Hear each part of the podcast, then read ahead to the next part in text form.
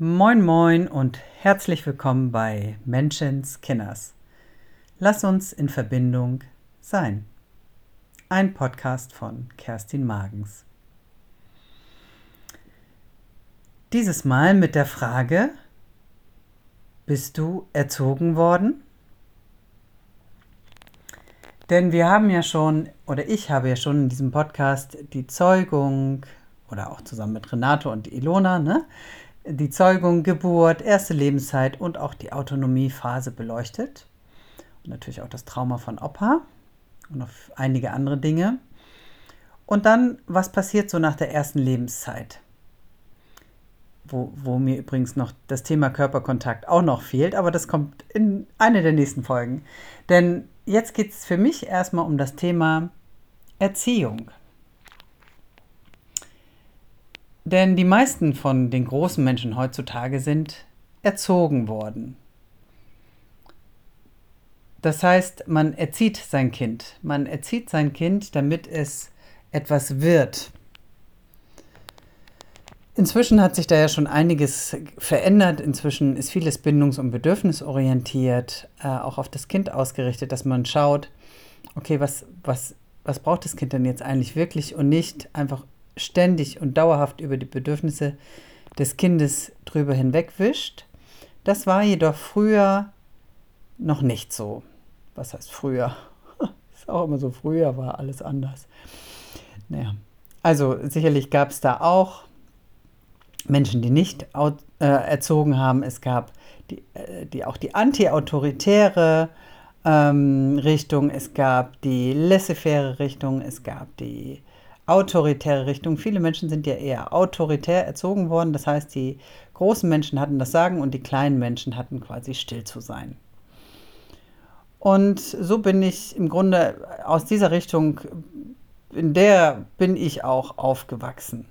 Da wurde nicht drauf geachtet, was will denn das Kind wirklich oder zugehört, was, ne, oder ich mer merke das heute auch immer noch. Es war ganz spannend. Ich war letztes Jahr, äh, vor ziemlich genau fast einem Jahr, mit meiner Tochter auf Wohnmobiltour.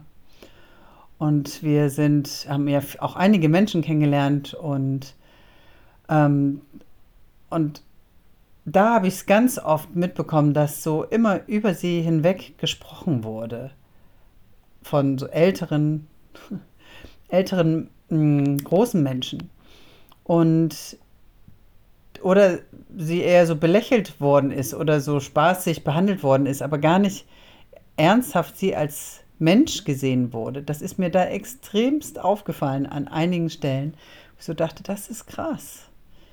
Ähm, diese, dieses, dieser Mensch hier neben mir ist einfach nur kleiner und hat in diesem Leben vielleicht noch nicht ganz so viel Erfahrung gemacht und gleichzeitig ist sie ja gleichwertig und nicht irgendwie irgend so, so ein dummes Neben, Nebenbeisel sozusagen, das fand ich sehr, sehr spannend. Also da habe ich das öfter erlebt, dass, ähm, ja, dass sie gar nicht als Mensch, das ist mir total aufgefallen, wirklich nicht als Mensch gesehen wurde, sondern einfach als kleines Kind in dem Bild, mit diesem Blick aus der Sicht, so wie es auch in meiner Kindheit noch war, dass Kinder und auch davor ja war, Kinder hatten nichts zu sagen. Kinder hatten still zu sein. Kinder hatten zu gehorchen. Ähm, und das ist ja etwas, was auch heute noch die großen Menschen prägt.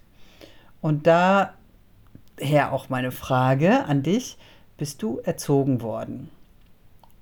Und wie war das so für dich? Denn was macht denn das, wenn und im Grunde fängt Erziehung ja auch schon im Babyalter an. Wenn Babys nicht gehört werden, wenn die alleine im Zimmer schreien ähm, oder auch wenn Schlaftraining gemacht wird, damit das Baby oder auch später das, das Kleinkind alleine schlafen kann, dann wird es erzogen. Das wird etwas gemacht, damit das Kind es lernt, dass es etwas kann anstatt darauf zu vertrauen, dass alles in diesem Kind schon drinne ist. Es ist ja schon. Dieses Kind ist bereits perfekt. Und es ist kein leeres Fass, was wir füllen müssen. Es ist ein Samenkorn, den wir hegen und pflegen dürfen, den wir begleiten dürfen in dieses und gute Bedingungen schaffen können, damit dieser Samenkorn sich mh, hm, entfalten kann, weiter wachsen kann und noch mehr erblüht, wenn es eine Blume ist, zum Beispiel. Ja, denn das ist so der Kreislauf eigentlich des Lebens. Und ähm, was da ja oft geschehen ist bei den großen Menschen heutzutage, dass die sind schon früh erzogen worden. Schon, wie gesagt, es fängt schon als Baby an mit diesem Schlaftraining ähm, ähm, und dann eben auch schon als, weiter geht's, ne, auch als Kleinkind, wenn du nicht gehört worden bist. In der, natürlich als Baby, wenn du dann nicht gehört worden bist, dann auch als Kleinkind, wenn du dann nicht gehört worden bist in, der, in deiner Autonomiephase. Und dann geht es ja weiter auch, meistens kommen die Kinder irgendwann, oder ne, ich bin auch, glaube ich, mit drei in den Kindergarten gekommen und nur ein paar Stunden am Vormittag. Ähm, und ich habe quasi so gut wie keine Erinnerung mehr daran. Ich habe nur eine Erinnerung, dass es leckeren Kirsch, so einen leckeren Kirschlolli gab, wenn mir ein Wackelzahn rausgefallen ist.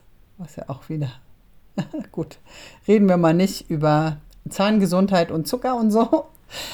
Ähm, und ich, ich, ich habe ganz, also das ist ja auch immer eine Folge von Trauma, wenn man einfach gar keine Erinnerung mehr hat. Doch, eine Erinnerung habe ich auch noch. Ich hatte als Kind mh, hm, zu kurze Achillessehnen. Ich, das, ich bin ja schon als Baby zur Physiotherapie gekommen. Ähm, und hatte auch als Kind, bin ich dann immer auf Zehenspitzen gelaufen. Man hat dann gesagt, meine Achillessehnen sind zu kurz. Ähm, und ich habe dann beide Beine in Gips bekommen und saß dann da einfach mehrere Wochen einfach nur in so einem Zelt, glaube ich, rum im Kindergarten und habe meine Zeit da irgendwie abgesessen. Also viel, viel mehr ist da nicht. Denn was passiert denn in einem Kindergarten? Kindergarten ist ja meistens eine, eine Gemeinschaft von gleichaltrigen Kindern und ein paar große Menschen, die das Sagen haben, die erzählen, wie der Ablauf des Tages ist, die äh, zu sagen haben, was jetzt passiert. Also war es zumindest früher, aber so erlebe ich es auch heute noch in Kindergärten. Auch zum Beispiel meine Tochter hat hier auch in Dänemark auch einen Kindergarten besucht. Auch da ist es nicht frei, dass jedes Kind frei entscheiden kann, was es gerade machen möchte, sondern es gibt nur ganz enges Angebot und auch ein, schon ein Plan, was wann zu geschehen hat. Natürlich kann man sagen, man muss ja irgendwie diese Meute irgendwie unter Kontrolle bringen. Und gleichzeitig ist es aber ja nicht artgerecht. Mein Lieblingswort. Es ist ja wirklich nicht artgerecht, wenn gleichaltrige Kinder auf einem Haufen zusammen sind. Spannenderweise wird ja auch immer gesagt, ja, ist ja für die Sozialisation, dass sie ähm, ja, mit anderen Kindern zu tun haben, dass sie Sozialverhalten lernen.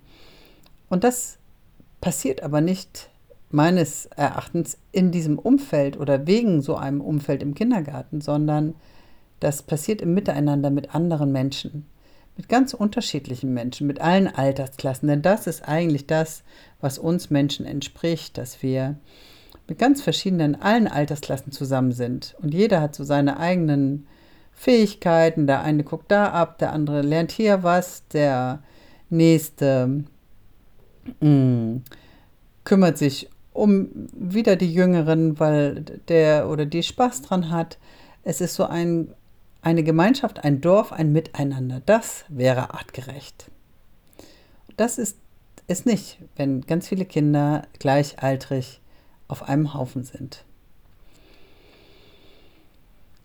Mm, und natürlich weiß ich, dass das, und ich sehe es ja bei mir selber auch, dass es manchmal so ist, dass es, wenn man weiß, das ist ein guter Ort und die Kinder haben da auch Freude dran, haben da auch Freunde und die haben da auch Spaß, dann ist das ja auch alles in Ordnung.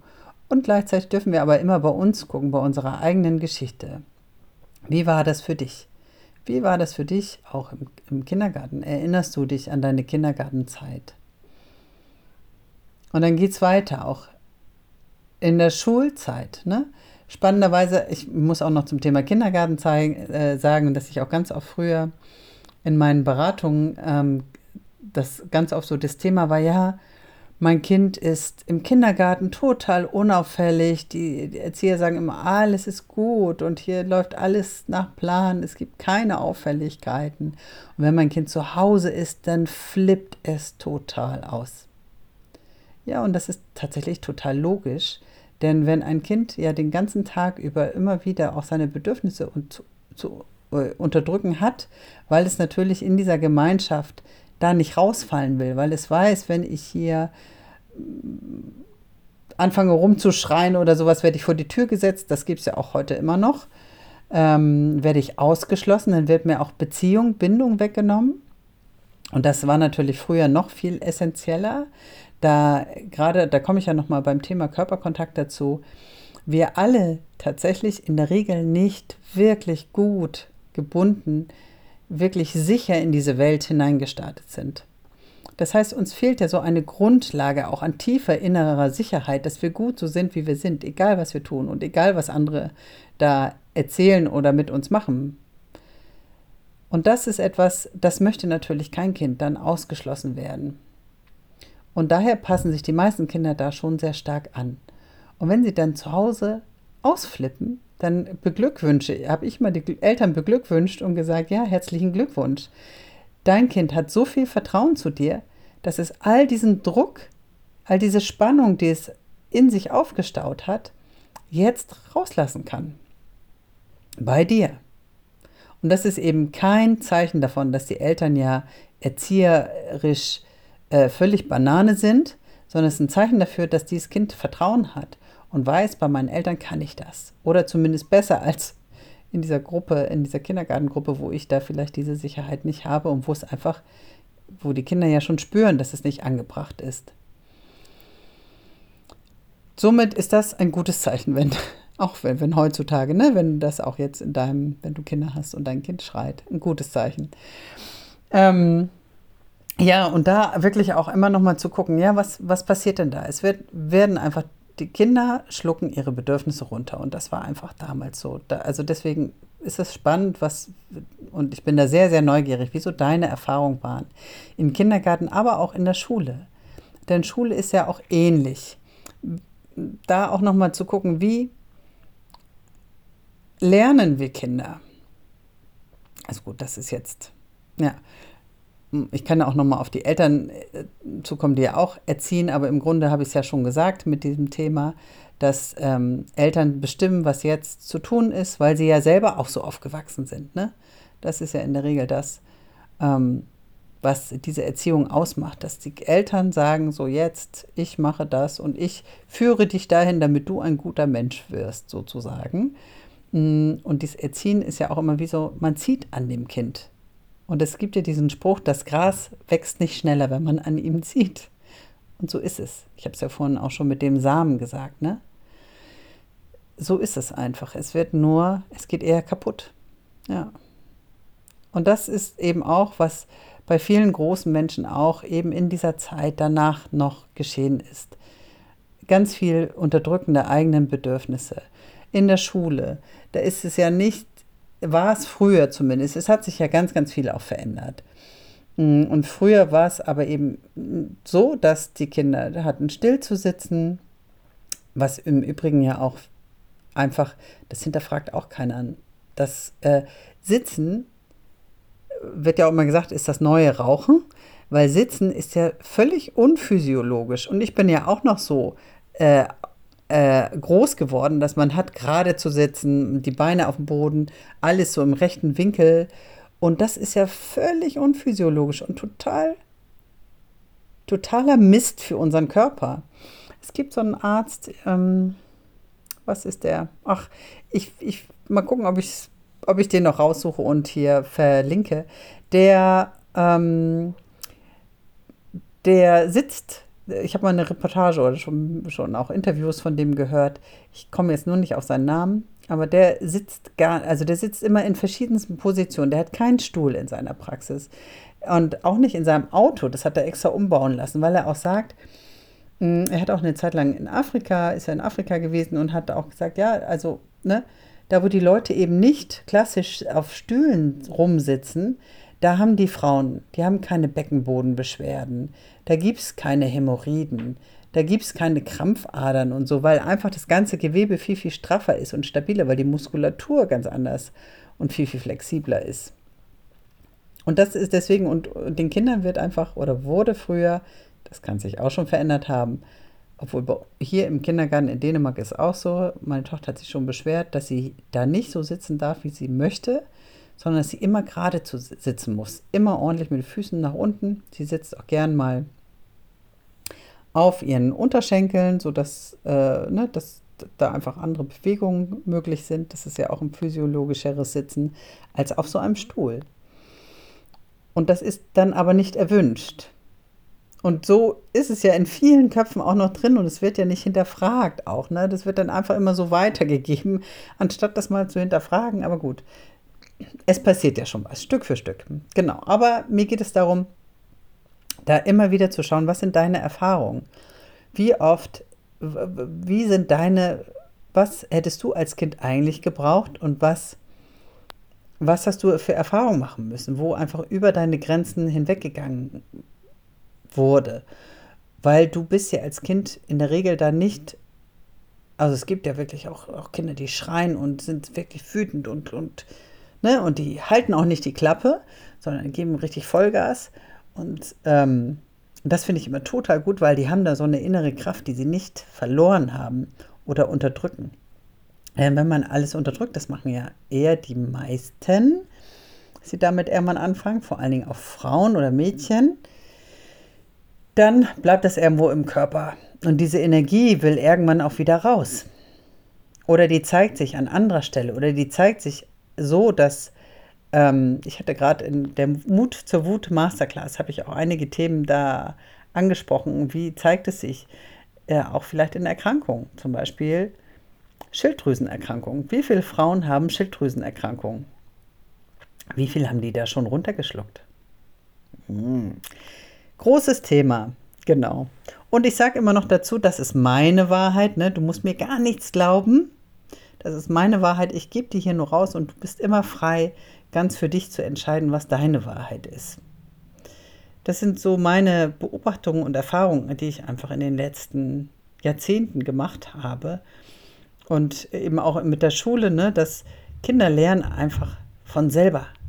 Die entdecken, die entdecken sich und die Welt.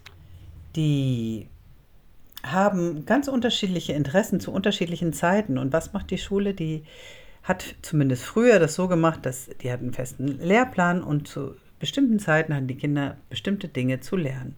Ganz egal, ob sie überhaupt schon oder ihr, ihre eigene Entwicklung, ob sie da überhaupt schon bereit zu waren. Und das ist ja auch etwas, das ist keine intrinsische Motivation. Hm, da ist es ja auch immer so, wenn ich, also ich kann so aus meiner Geschichte heraus erzählen, ich weiß nicht mehr viel, was ich so bis zum Abi gelernt habe, tatsächlich. Oh, alter Schwede, das waren 13 Jahre.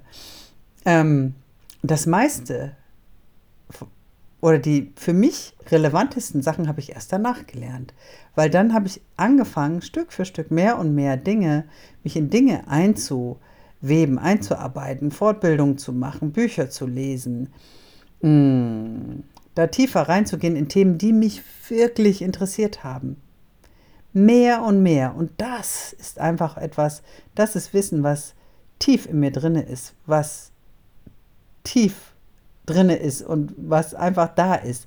Alles andere ist ja immer, wie war das noch, so Bulimie lernen. Ne? Man lernt das, um dann eine Klausur zu schreiben und danach ist eh alles schon wieder, kotzt man alles wieder aus, weil man dieses Wissen schon wieder gar nicht braucht, weil es ja auch gar keinen Sinn macht für einen selber, wenn man gerade gerade in dem Moment da überhaupt gar kein Interesse dran hat. Es ist einfach total bekloppt. Und dann natürlich auch noch dieser Leistungsgedanke, dass du nur gut bist, wenn du gute Zensuren schreibst.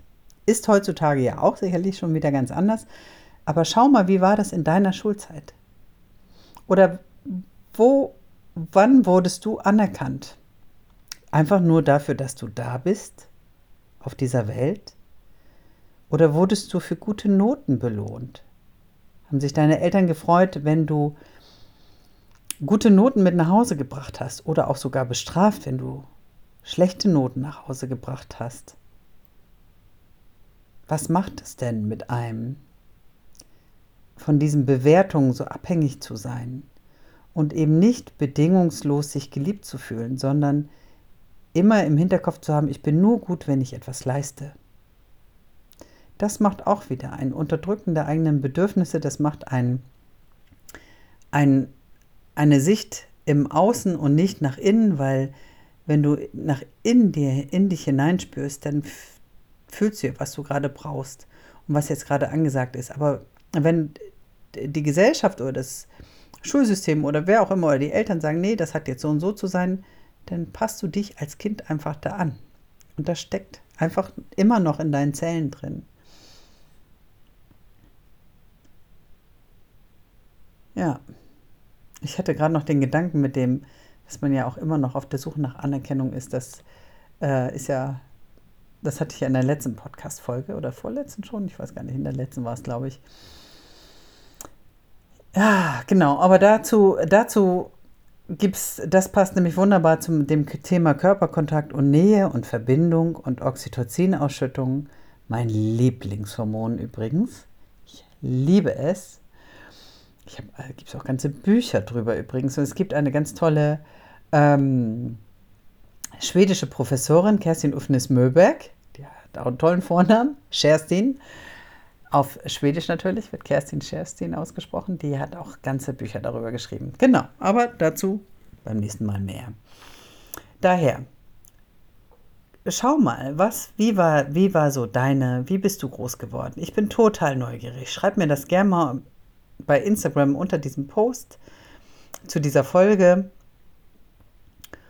Ähm, oder schreib es mir auch so an post.kerstinmagens.com ja, oder wo auch immer du es hörst. Und übrigens, ich freue mich mega, wenn dir mein Podcast gefällt und du tatsächlich bei Apple Podcasts eine 5-Sterne-Bewertung gibst.